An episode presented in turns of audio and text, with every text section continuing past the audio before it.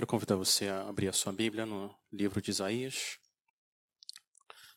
capítulo 55. A gente vai olhar essa noite para Isaías 55. Se você está usando uma Bíblia da igreja, essa passagem está na página 575, 575.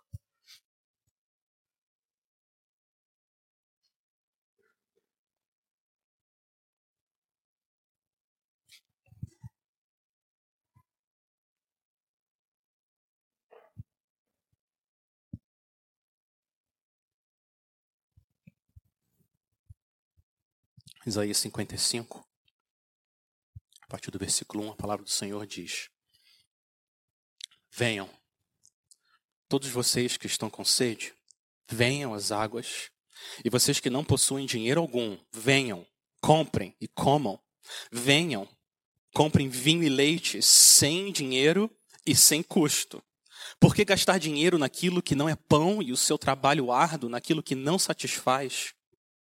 Escutem, Escutem-me e comam o que é bom, e a alma de vocês se deliciará com a mais fina refeição. Deem-me ouvidos e venham a mim. Ouçam-me, para que a sua alma viva. Farei uma aliança eterna com vocês, minha fidelidade prometida a Davi. Vejam, eu fiz uma testemunha aos povos, um líder e governante dos povos. Com certeza você convocará nações que você não conhece, e nações que não o conhecem se apressarão até você por causa do Senhor, o seu Deus, o Santo de Israel, pois ele lhe concedeu esplendor. Busquem o Senhor enquanto é possível achá-lo. Clamem por ele enquanto está perto. Que o ímpio abandone o seu caminho e o homem mau os seus pensamentos. Volte-se ele para o Senhor, que terá misericórdia dele. Volte-se para o nosso Deus, pois ele dá de bom grado o seu perdão. Pois os meus pensamentos não são os pensamentos de vocês, nem os seus caminhos são os meus caminhos, declara o Senhor. Assim como os céus são mais altos do que a terra, também os meus caminhos são mais altos dos que, do que os seus caminhos, e os meus pensamentos mais altos do que os seus pensamentos. Assim como a chuva e a neve descem dos céus e não voltam para eles, sem regarem a terra e fazerem-na brotar e florescer, para ela produzir semente para o semeador e pão para o que come, assim também ocorre com a palavra que sai da minha boca. Ela não voltará para mim vazia, mas fará o que desejo e atingirá o propósito para o qual a enviei. Vocês sairão em júbilo e serão conduzidos em paz. Os montes e colinas irromperão em canto diante de vocês, e todas as árvores do campo baterão palmas. No lugar do espinheiro, crescerá o pinheiro. Em vez de roseiras bravas, crescerá a murta. Isso resultará em renome para o Senhor, para sinal eterno, que não será destruído. Amém. Vamos orar mais uma vez. Espírito Santo, bendito, poderoso, usa agora tua palavra para mostrar a graça do Senhor na face de Cristo. Senhor, deixa claro o teu chamado a todos nós irmos até o Senhor com fé, porque o Senhor é um Deus gracioso e poderoso. Senhor, que é o homem, que dele te lembres, e o filho do homem, que o visites Senhor, exalta o teu nome, salvando e santificando o teu povo essa noite. Em nome de Jesus. Amém. Alguém, muitos anos atrás, disse que o Evangelho é raso o suficiente para uma criança não se afogar e profundo o suficiente para um elefante nadar. Verdade, o evangelho é simples e raso que uma criança pode entrar nele e ser salva. E o evangelho também é tão profundo que nem a mente mais brilhante e santificada desse mundo é capaz de conhecer toda a riqueza e beleza do oceano que é a graça de Deus. O que o Senhor está fazendo aqui nesse capítulo de Isaías é pegando a mão do profeta e pintando uma imagem dessa beleza da graça de Deus. A riqueza que é a graça do Senhor. Ele começa um convite da graça. Versículo 1 e 2. Olha a insistência graciosa do Senhor. Quantas vezes ele nos chama? Venham, todos vocês que estão com sede, venham às águas. E vocês que não possuem dinheiro algum, venham, comprem, comam, venham. Comprem vinho e leite sem dinheiro e sem custo. Venham é uma ordem, mas é uma ordem do tipo da ordem que o avô dá para netinha, dizendo: venha, venha e dá um abraço aqui em mim. E ela vai, e ela obedece com alegria. Esse é o tipo de ordem que é esse venham. O que você precisa ter, ou fazer, ou ser, para ir até Deus? O que? duas qualificações. A primeira é que você precisa ter sede. Sede. Versículo 1 diz: Todos vocês que têm sede. Todos. O chamado é universal. Todos. Qualquer um que tenha sede, venha. Venha que eu sou uma fonte inesgotável. Quanto mais você bebe de mim, mais flui. Água santa.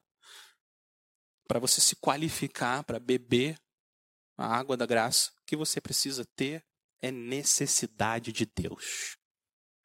É assim que funciona a graça. Jesus disse: se alguém tem sede, vem a mim. Vem a mim e beba. Quem crer em mim, do seu interior fluirão rios de água viva. Sua alma está seca, você está cansado de procurar se satisfazer nas coisas desse mundo. Senhor diz: venham, venham. Você que está sedento, venha, Jesus. E Ele vai satisfazer a sua alma como nada mais desse mundo é capaz de fazer. Para você ir até Cristo, o que você precisa é ser um necessitado. Essa é a primeira qualificação. A segunda qualificação é que você precisa ser pobre. Simplesmente ser pobre de espírito. E o Senhor recebe você. Ó, versículo 1. Vocês que não possuem dinheiro algum, vocês que não possuem dinheiro algum, venham, comprem, comam, venham. Olha a abundância. Vinho, compre vinho, leite, sem dinheiro e sem custo. Como é que você pode comprar alguma coisa sem ter dinheiro? A única opção é se isso está sendo oferecido para você de graça. De graça. E é isso que o Senhor oferece aqui. A graça dele. Você não pode pagar pela graça. Não, não tente pagar pela graça de Deus. Vai ofender o Senhor. Com a graça, o que você faz é receber, não pagar por ela. O que, que não é a graça? Pensa na sua relação de trabalho. Quando chega o quinto dia útil do mês, ou primeiro, não sei, quando as pessoas recebem lá na sua, na sua empresa, eu duvido que tenha uma fila na sala do chefe, todo mundo ali chorando na fila, entrando para falar com o chefe. Obrigado, chefe, o meu salário. O senhor pagou meu salário, obrigado. Eu não mereço, eu não mereço esse salário, mas o senhor pagou. E todo mundo chorando, agradecido ao chefe porque pagou o salário. Duvido que isso aconteça onde você trabalha. Não é assim. Você se esforçou, você acordou cedo ou virou à noite. Você trabalhou. Você trabalhou e você está recebendo pelo que você fez. Ora, para quem trabalha, o salário não é considerado como favor, mas como dívida. É isso que Paulo disse para Abraão, não é? Uh, citando ali Abraão, em Gênesis. Agora, é bem diferente, bem diferente. Se você pega 100 mil reais emprestado para tentar resolver um problema e você não consegue, e aí você vai e pega mais 100 mil para tentar resolver o problema anterior e você perde tudo que você pegou emprestado, e aí você pega 200 mil para tentar resolver o problema e você também não consegue, e aí você começa a se afundar em dívida, em empréstimo, e os anos vão passando, e daqui a pouco você está devendo 10 milhões de reais. E você está desesperado, desesperado, e toca o seu telefone. É o seu irmão mais velho, que você tinha brigado com ele injustamente. Ele é uma benção, mas você brigou com ele, você pecou contra o seu irmão, e você não tem mais coragem de falar com ele, não ligou para pedir perdão, mas ele foi, tomou a iniciativa e ele foi até você e ligou para você. Meu irmão, paz esteja com você eu fiquei sabendo da sua dívida. Fica tranquilo. Eu já paguei tudo. Eu acabei me tornando um empresário. Tenho muito dinheiro. 10 milhões para mim não é nada. Você fica em paz. Eu já paguei toda a sua dívida. E como você é da minha família, o que eu fiz? Eu coloquei você como sócio da minha empresa. Agora você é parte de tudo que eu construí ao longo da minha vida. E se você olhar no seu saldo, eu depositei 10 milhões para você. Se isso acontece, o que, que você não vai fazer? Você não vai bater no peito, né?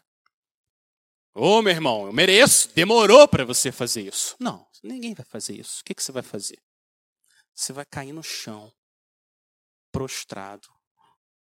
Por que eu? Por que essa graça? Por que, que você está fazendo isso comigo? Você não, você não entende de onde que vem tanto amor. Isso é graça. Você recebeu o contrário do que você merecia. Assim é a graça. Você peca contra o seu irmão mais velho e ele devolve para você o que você não merece. Paga sua dívida e você ainda participa da riqueza dele. Agora eu quero mostrar para vocês como que a nossa dívida foi paga. Porque a graça é um escândalo. É um bendito escândalo. Mas a graça que a gente recebe não paga por ela, ela foi paga. Essa graça também teve um preço. O nosso irmão mais velho teve que pagar por ela. Volta dois capítulos em Isaías 54 53. Vai para Isaías 53, versículo 10. Foi assim que Deus fez o pagamento da nossa dívida de 10 trilhões de pecados contra ele. Olha o que, que Deus fez. Isaías 53, 10. Contudo, foi da vontade do Senhor esmagá-lo e fazê-lo sofrer ele está falando do servo sofredor, Messias, Cristo. E embora o Senhor tenha feito da vida dele uma oferta, o Senhor fez dele, da vida dele, uma oferta pela nossa culpa. Uma oferta pela culpa, uma oferta que foi oferecida no altar da cruz. O pagamento foi feito naquele dia e naquele lugar. A nossa dívida foi paga ali por ele, o nosso irmão mais velho. E o preço foi o sofrimento e o esmagamento do Filho Santo de Deus no nosso lugar. É por isso que Deus pode convidar a gente a vir sem dinheiro, sem nada, porque já foi pago. Já foi pago, a graça foi paga por Ele próprio, o Filho dele. E porque Ele já pagou pela graça, tudo já foi pago pelo sangue dele. A pergunta, no versículo 2, a pergunta que o Senhor faz para você: Por que gastar dinheiro naquilo que não é pão? Por quê? E o seu trabalho árduo naquilo que não satisfaz? De novo, o Senhor insiste, a voz da graça: escutem, escutem-me. E como que é bom! E a alma de vocês se deliciará com mais, com a mais fina refeição. Não é só em Esther que tem banquete. Em Isaías 55 também tem banquete. O banquete da comunhão com o Senhor. Você pode se sentar à mesa do rei. Ele está falando: vem. Vem. Agora, para você entrar e sentar com ele, o que ele exige é que você não traga nada. Não, não traz nada.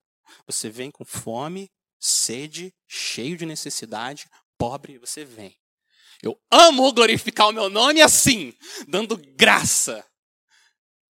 É isso que Deus exige.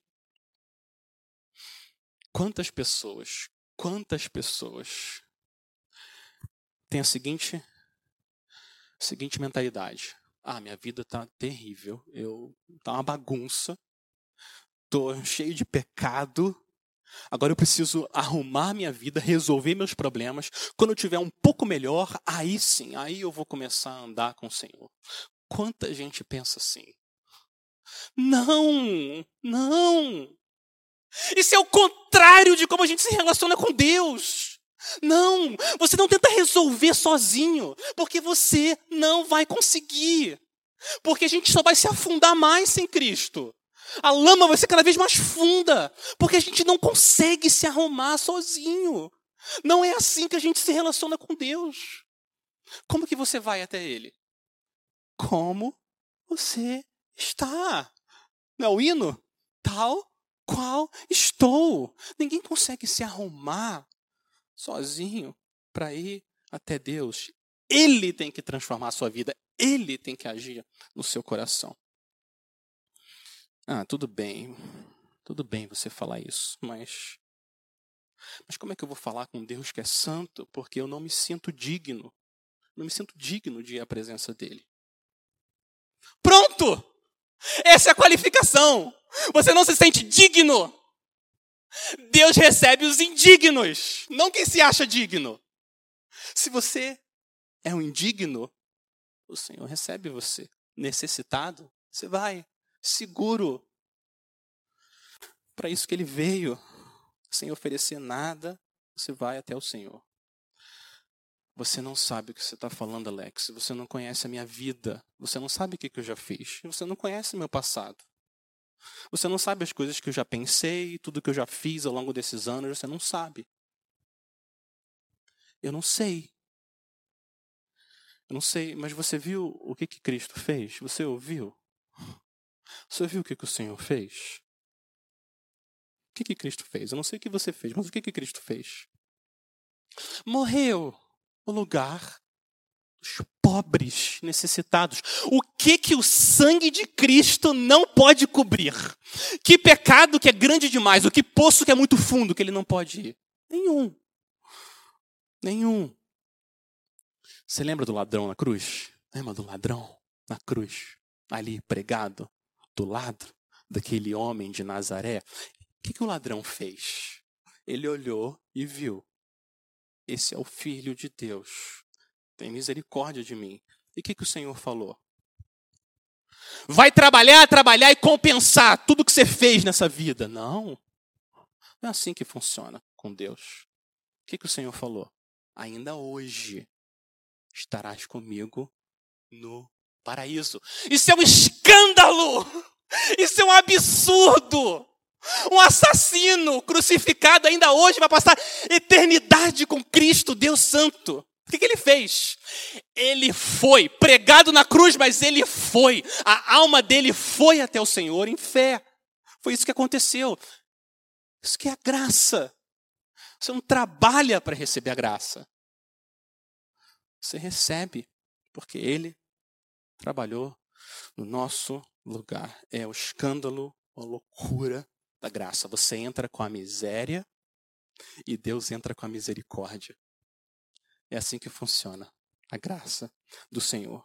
A gente tem muita dificuldade com a graça, muita dificuldade, muita. A gente está sempre querendo trabalhar para merecer, não é? Alguém faz um favor para você, o que, que você fica pensando? Como é que eu posso compensar que a pessoa fez? A gente é assim, não é? Até a gente tem alegria receber alguém na casa, você fica pensando, como é que eu posso compensar que a pessoa fez por mim? Não tem como compensar.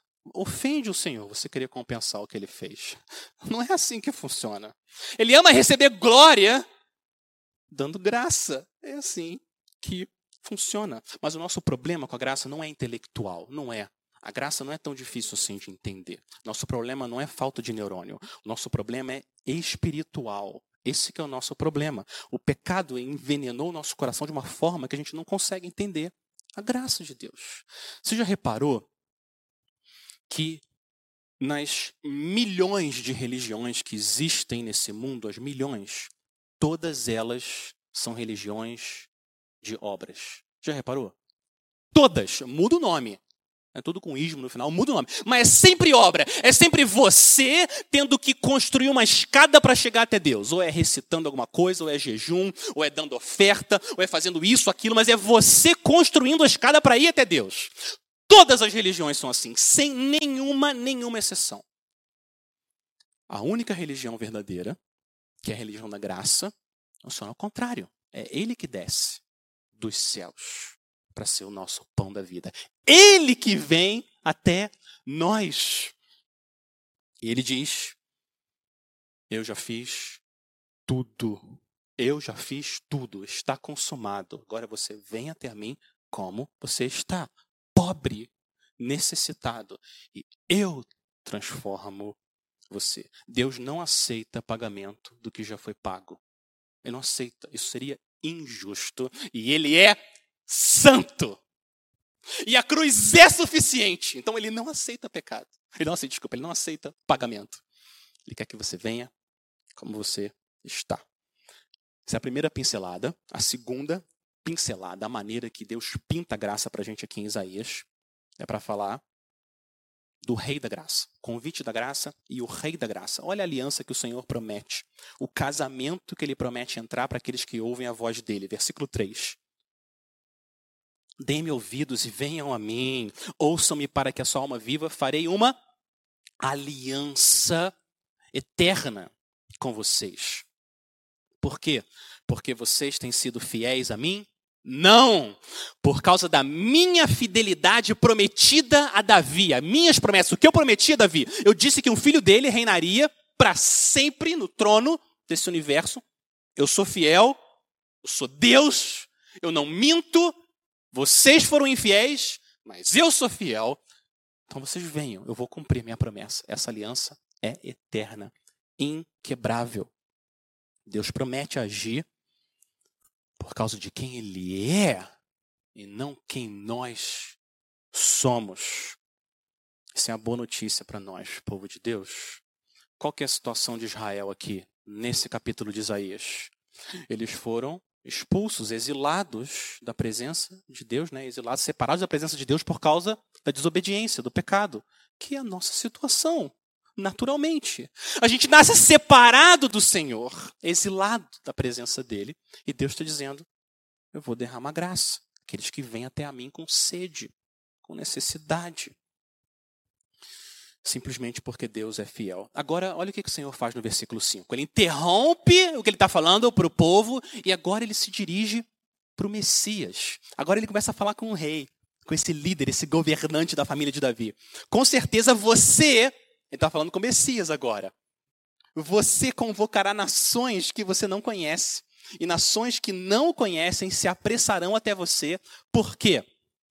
Por causa do Senhor, o seu Deus, o Santo de Israel, pois ele concedeu a você esplendor. Ou, em outra tradução, porque ele o glorificou.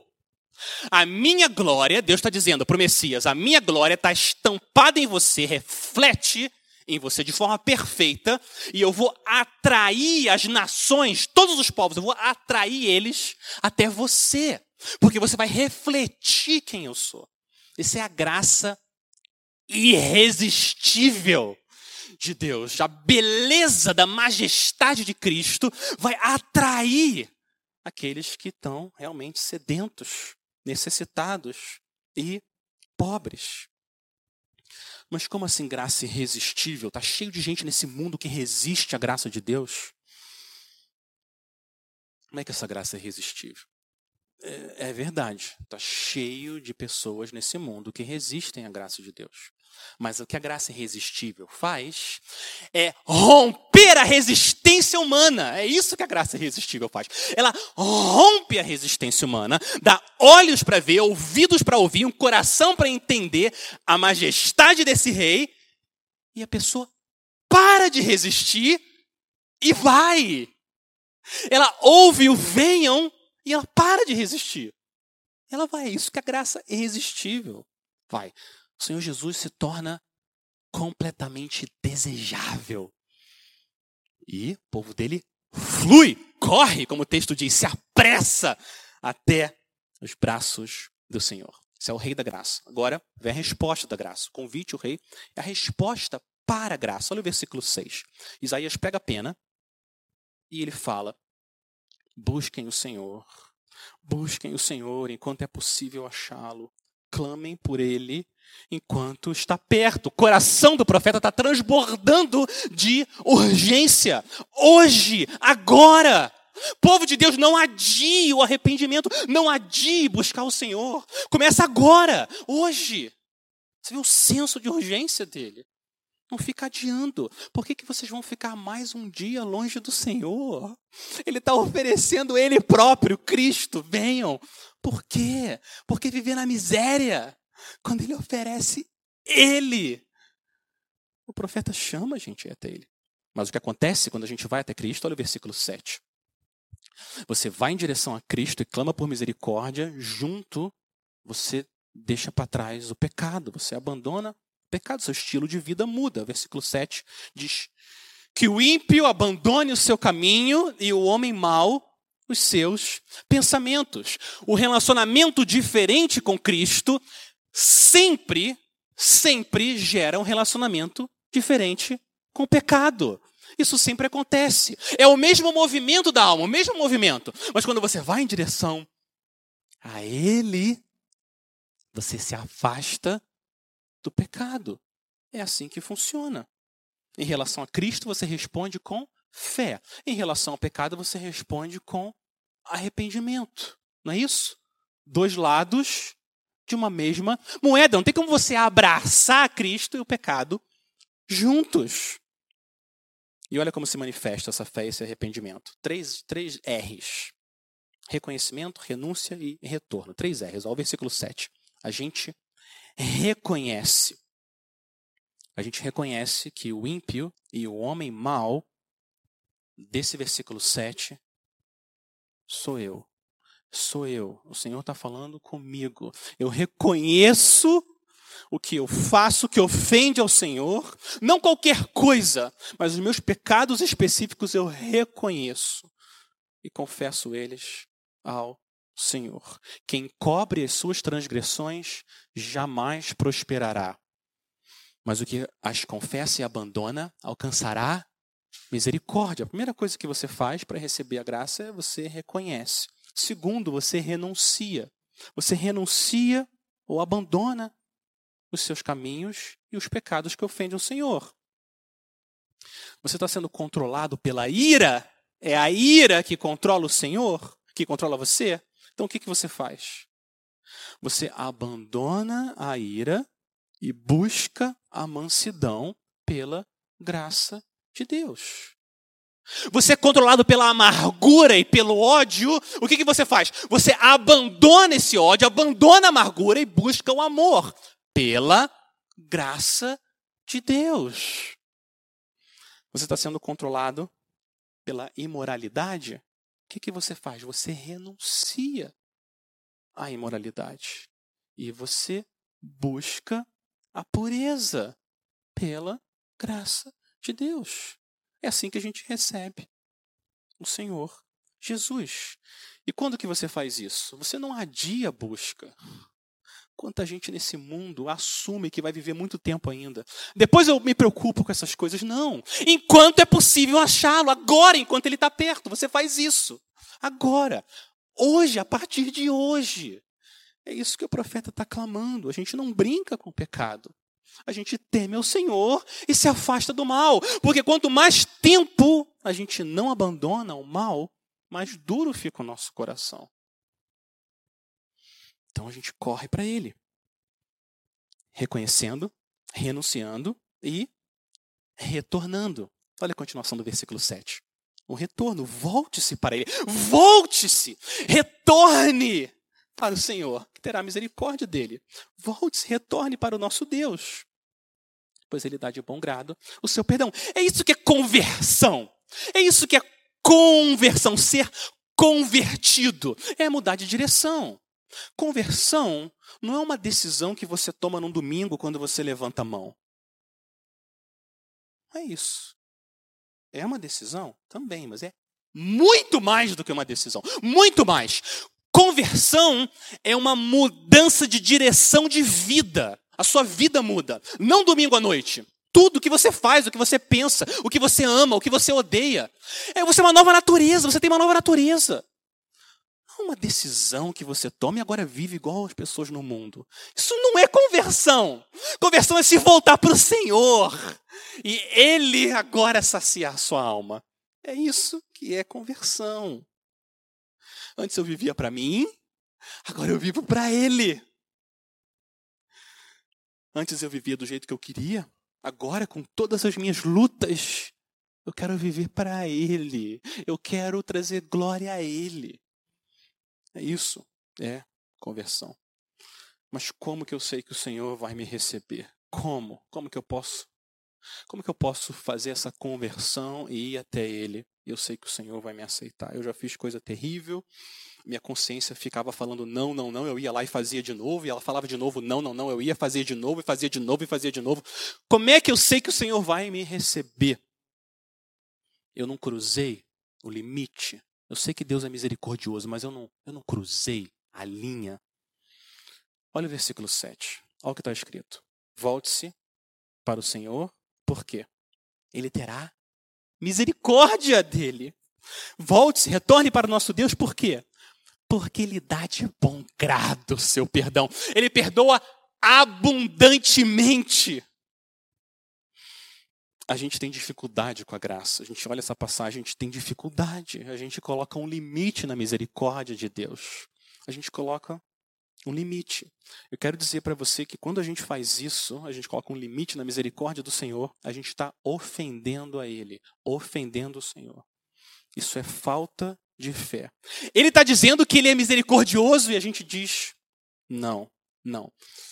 Vê, vê se você percebe essa tentação no seu coração. Dependendo do que você faz, ou se você já cometeu o mesmo pecado tantas vezes, você dá um tempo para ir até o Senhor. Você espera. Porque ele deve estar muito irado agora. Então, deixa eu dar um tempo, deixa eu esperar ele se acalmar, e daqui a uns dias ou umas horas, aí eu vou lá falar com ele. Você percebe essa tentação no seu coração. O que, a gente está fazendo quando a gente age assim? A gente está projetando em Deus quem as pessoas são. Porque às vezes os relacionamentos a gente age assim, não é? Se tem algum conflito de relacionamento com alguém, você fica pensando, eu vou esperar um tempo. Porque se eu for lá agora, não, não, vai, não, não vai ser bom. A pessoa precisa se acalmar e você espera o Deus imutável não é assim, ele não é assim. Ele é sempre um Deus misericordioso. Quando a gente faz isso, a gente está projetando em Deus que muitas vezes nós somos. Nós precisamos deixar Deus definir Deus. Ele define quem ele é. Vocês lembram quando Moisés pediu para ver a glória dele? Que é uma outra forma de pedir para ver quem Deus é. Vocês lembram como que Deus se definiu? Quem Deus diz que ele é? Deixa eu ler para vocês. Quem Deus define que ele é? O Senhor, o Senhor, Deus compassivo e bondoso, tardio em se irar e grande em misericórdia e fidelidade. Ele está dizendo que ele é assim. Eu sou grande, rico em misericórdia. Por quê? Agora vem a explicação. Por que, que Deus é tão grande assim em misericórdia? É porque ele é diferente. Deus é diferente. Olha a diferença da graça. Versículo 8. Esses versículos são muito conhecidos, não é? Fala da distância entre os pensamentos de Deus e os nossos. Pois os meus pensamentos não são os pensamentos de vocês, nem os seus caminhos são os meus caminhos, declara o Senhor. Assim como os céus são mais altos do que a terra, também os meus caminhos são mais altos do que os seus caminhos, os meus pensamentos mais altos do que os seus pensamentos. Quanto que o céu é mais alto que a terra? Quem consegue medir? Não tem como medir. Essa é a distância entre a mente de Deus e a nossa mente, os pensamentos, os caminhos dele e os nossos. Ele é santo e nós não. A maioria das vezes que eu ouço essa, essa passagem sendo usada é para falar do mistério da providência de Deus. Não é? A gente não entende tudo que Deus está fazendo, porque os pensamentos dele são mais altos. Por isso a gente não entende o que Deus está fazendo. É verdade isso. É verdade. A gente não entende o que Deus está fazendo. Mas não é isso que esses versículos estão dizendo. Não é esse o contexto de Isaías. O assunto, o tema aqui, não é o mistério da providência de Deus. Não é. Olha como começa o versículo 8. Começa com que palavra? Na sua Bíblia deve ter um pois, não é? Ou um porquê os meus pensamentos. O Senhor está explicando, dando a causa do que ele disse antes. Deixa eu ler o final do versículo 7 e o versículo 8 juntos. Vou começar a ler a partir do volte-se ao versículo 7. Volte-se para, volte-se ele para o Senhor, que terá misericórdia dele. Volte-se para o nosso Deus, pois ele dá de bom grado o seu perdão. Por que, que Deus dá de bom grado? Por que, que Deus é tão misericordioso? Porque os pensamentos de Deus não são os nossos pensamentos. É por isso. E os caminhos dele não são os nossos caminhos. Deus está explicando que ele tem a alegria de ser misericordioso sempre, porque ele é assim. Ele é diferente de nós. Os pensamentos dele são muito mais altos do que os nossos. Isso explica a nossa dificuldade espiritual de entender a graça. Existe uma distância enorme entre a gente e Deus. A gente fica projetando quem nós somos em Deus. Deus é diferente. Diferente. Todos nós. A gente deve ter experiência. Pessoas que a gente foi até, a gente foi até a pessoa, pediu perdão, a gente pecou contra ela, a gente vai e pede perdão. Por favor, me perdoa, tenha misericórdia de mim. E a pessoa não perdoa. A pessoa fala, não. Ou até às vezes fala que perdoa, mas trata você diferente para sempre. Tra trata você diferente. Por quê? O que, que aconteceu? Você cruzou a linha. Ela tinha um, um, certo, uma certa quantidade de misericórdia. Você gastou tudo. Você já pediu perdão demais, perdão, perdão, perdão, agora acabou, a misericórdia acabou. E a pessoa não perdoa você. Ou talvez tenha acontecido o contrário. Talvez alguém foi até você e pediu perdão, mas você entendeu que a pessoa chega eh, demais. Você já fez demais. Agora não e você não perdoa. Ou diz que perdoa, mas no fundo age diferente. Não fala igual, não quer ficar mais perto. Acontece isso nos relacionamentos humanos. Você cruzou a linha, consumiu toda a misericórdia que tinha disponível. Mas, louvado seja o Senhor, ele é diferente. Porque os pensamentos dele não são os nossos. E os caminhos dele não são os nossos, ele é diferente. É isso que ele está dizendo aqui. A misericórdia do Senhor vai até onde? Até os céus. Se você vai até ele sedento, pobre, necessitado, arrependido, quebrantado, sempre, pode ser a milionésima vez, o que você vai ouvir é: Meu filho, eu perdoo você. Deus é um Deus misericordioso, se a gente vai até a Ele com a atitude certa. A gente nunca cruza a linha do Deus perdoador. Agora, por que, que ele é tão perdoador assim? Porque ele é poderoso. Olha o versículo 10 e 11, é o poder da graça. Aqui a gente entende por que, que Deus pode prometer tanta misericórdia e, e, e fé e arrependimento. Por quê? Por causa do poder dele ele usa a criação que ele próprio fez para mostrar quem ele é. Assim como a chuva e a neve, versículo 10, descem dos céus e não voltam para eles, sem regarem a terra e fazerem-na brotar e florescer, para ela consumir as, ah, desculpa, para ela produzir semente para o semeador e pão para o que come, versículo 11, assim também ocorre com a palavra que sai da minha boca. Ela não voltará para mim vazia, mas fará o que desejo e atingirá o propósito para o qual o enviei. Olha o que está tá acontecendo. O Senhor está ilustrando o poder dele com a criação. O céu se abre, a chuva sai do céu, vem até a terra e cria vida, onde antes não tinha. Faz brotar, florescer coisas aqui nesse mundo. Ele está dizendo: é igual a forma como eu gero vida. Eu abro a minha boca, a minha palavra sai, e onde tinha um coração seco e morto, eu trago vida. Eu faço o coração florescer, brotar com o poder da minha palavra. A palavra do Senhor tem poder para gerar vida. Porque até a erva seca e as flores murcham. Mas a palavra do nosso Deus permanece para sempre. Não existe nada, não existe nada no universo com o mesmo poder da palavra de Deus. Nada se compara.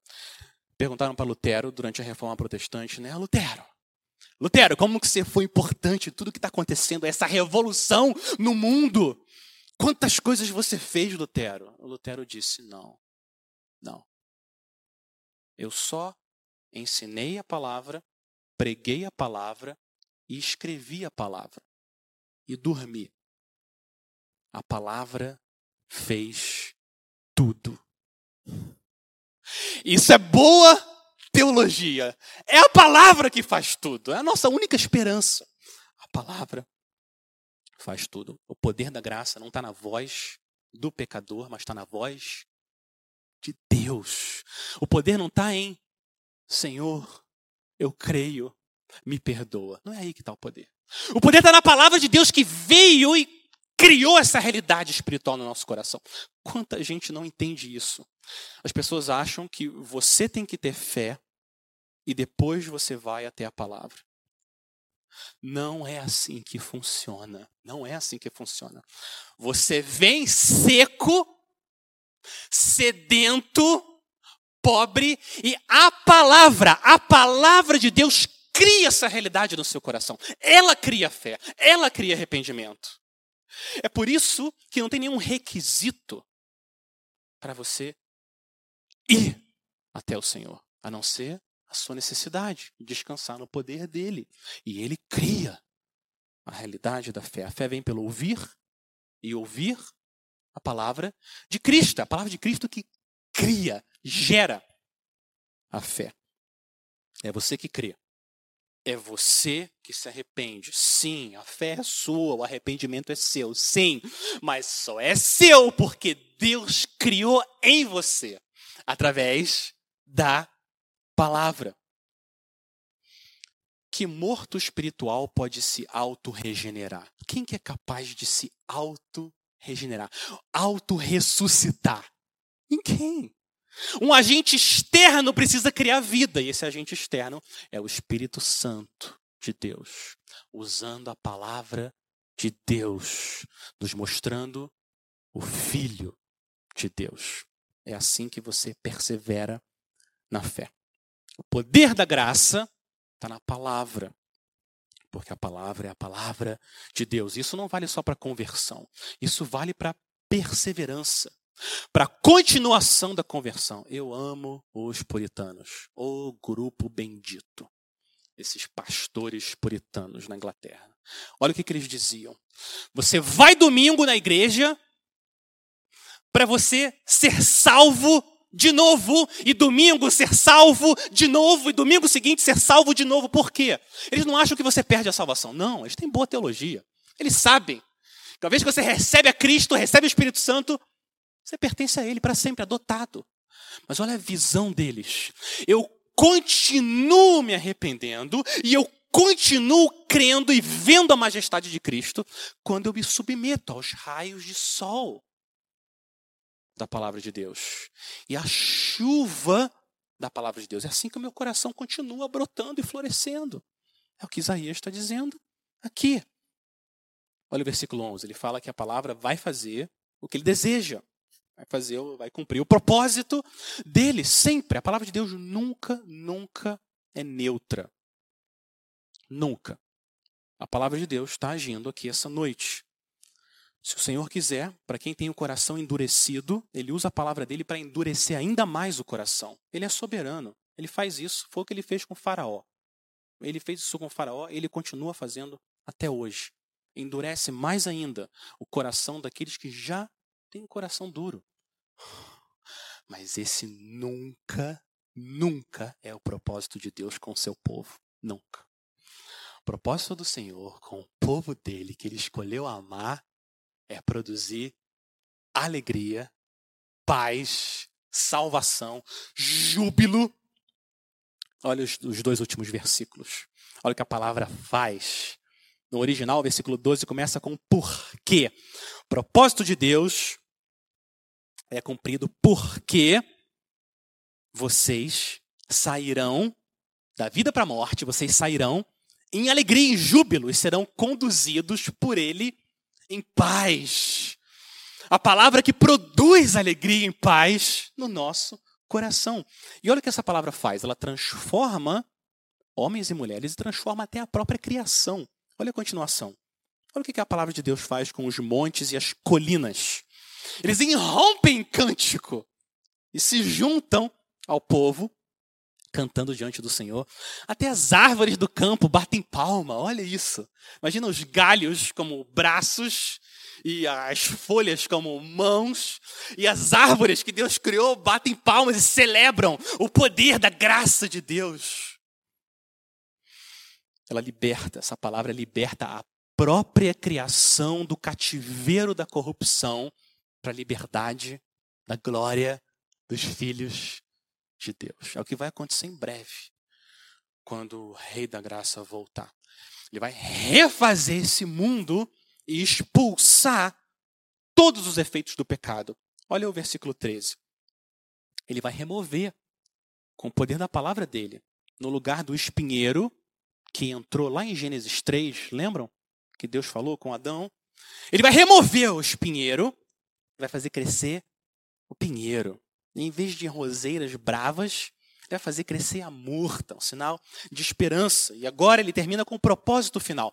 Por que, que Deus usa o poder dele para mostrar graça a um povo que não merece? Qual que é o propósito do Senhor em tudo que ele faz? O versículo 13 diz que isso resultará em renome, glória para o Senhor. Sinal eterno, como ele colocou o arco-íris nos, nos, céus com Noé é um sinal eterno que não será destruído. Renome precise para o Senhor, porque foi a palavra dele que fez tudo. A palavra fez tudo, então a glória deve ir só a ele. E essa graça de Deus vai destruir todo o mal. Na primeira criação, a palavra começou com o mundo e depois criou o homem e a mulher. Não é isso? Na nova criação, o Senhor inverte a ordem ele começa transformando o homem e a mulher e depois ele vai transformar esse mundo, remover para sempre todo o pecado para a gente habitar com ele por todo o sempre. Agora, o que, que você precisa fazer para viver nesse mundo? Pecado removido na presença do Senhor para sempre. A única coisa que você tem que fazer é ouvir a voz da graça que é a voz de Cristo. O que o Senhor está oferecendo aqui é Cristo. A graça não é um conceito abstrato.